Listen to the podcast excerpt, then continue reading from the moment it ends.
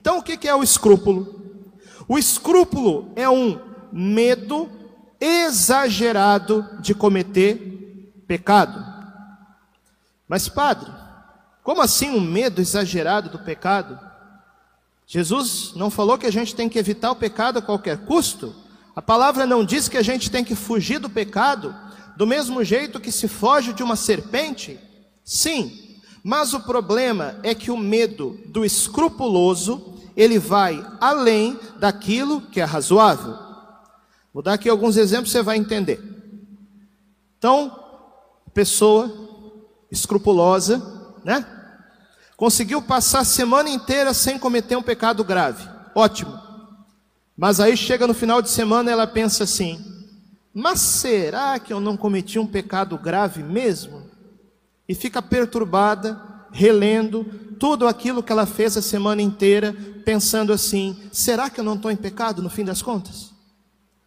Outro exemplo: o escrupuloso vai para a confissão se confessa, se arrepende dos seus pecados, faz uma confissão bem feita, o sacerdote dá absolvição com a fórmula da igreja, e o escrupuloso sai do confessionário pensando assim: nossa, será que a confissão foi válida mesmo?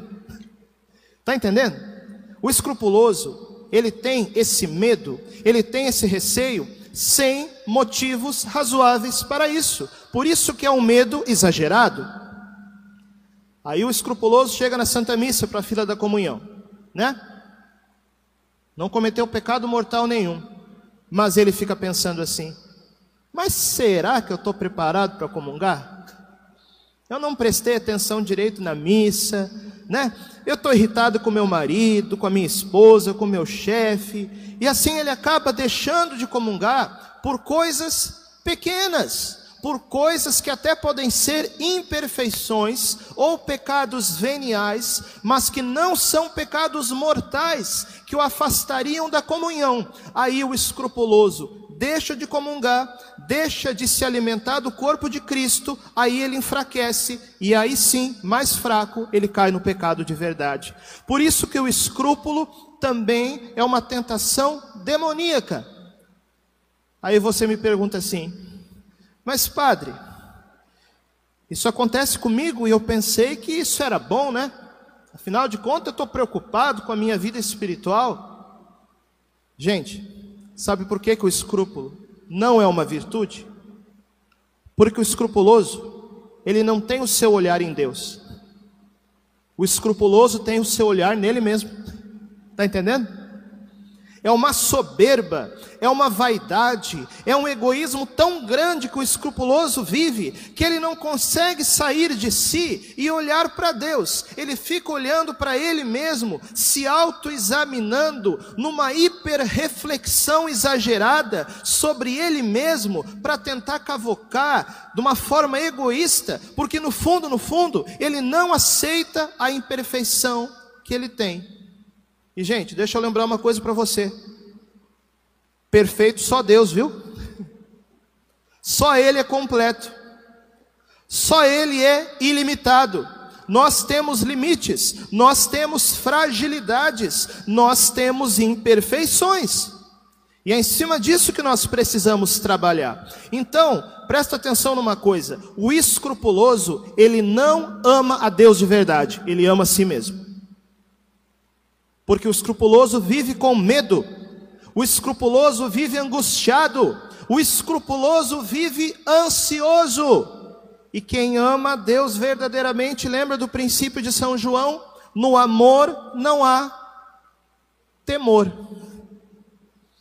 Então a pessoa que ama Deus de verdade, ela busca fazer o certo, mas é de uma maneira suave, é de uma maneira tranquila, é de uma maneira, mesmo que haja sofrimento, é um processo que acontece em paz. Por quê? Porque a alma que ama a Deus, ela vai se desapegando de si mesmo e tem o olhar em Deus, por isso que ela vive em paz. O escrupuloso não.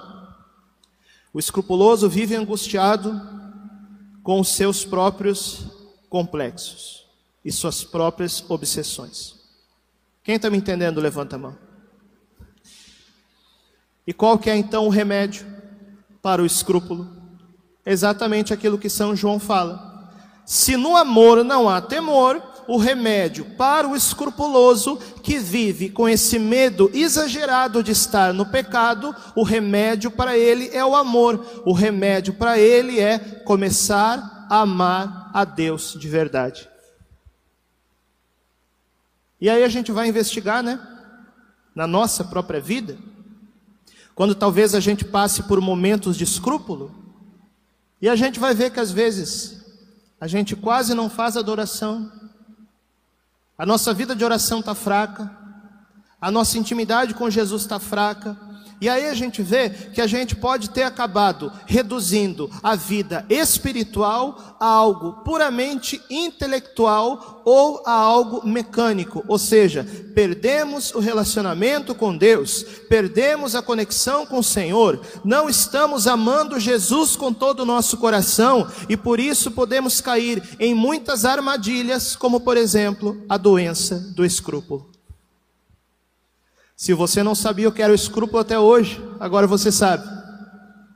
E agora você pode, inclusive, falar isso na confissão, viu?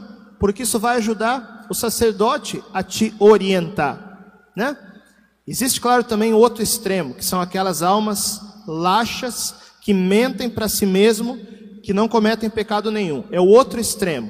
Então a gente precisa entender qual que é a inclinação da nossa alma, se nós somos uma alma laxa ou se nós somos uma alma escrupulosa. Se você se identificou com aquilo que eu falei aqui, provavelmente existe uma inclinação ao escrúpulo em você ou já existiu em algum momento da sua vida. Isso é importante a gente saber para podermos progredir espiritualmente. Mas de um jeito ou de outro, a solução para a nossa vida, é isso que São João está falando aqui. No amor não há temor. Se nós estamos vivendo cheio de medo, cheio de angústia, cheio de ansiedade exagerada, comecemos a amar a Deus e o nosso coração será curado de tudo isso.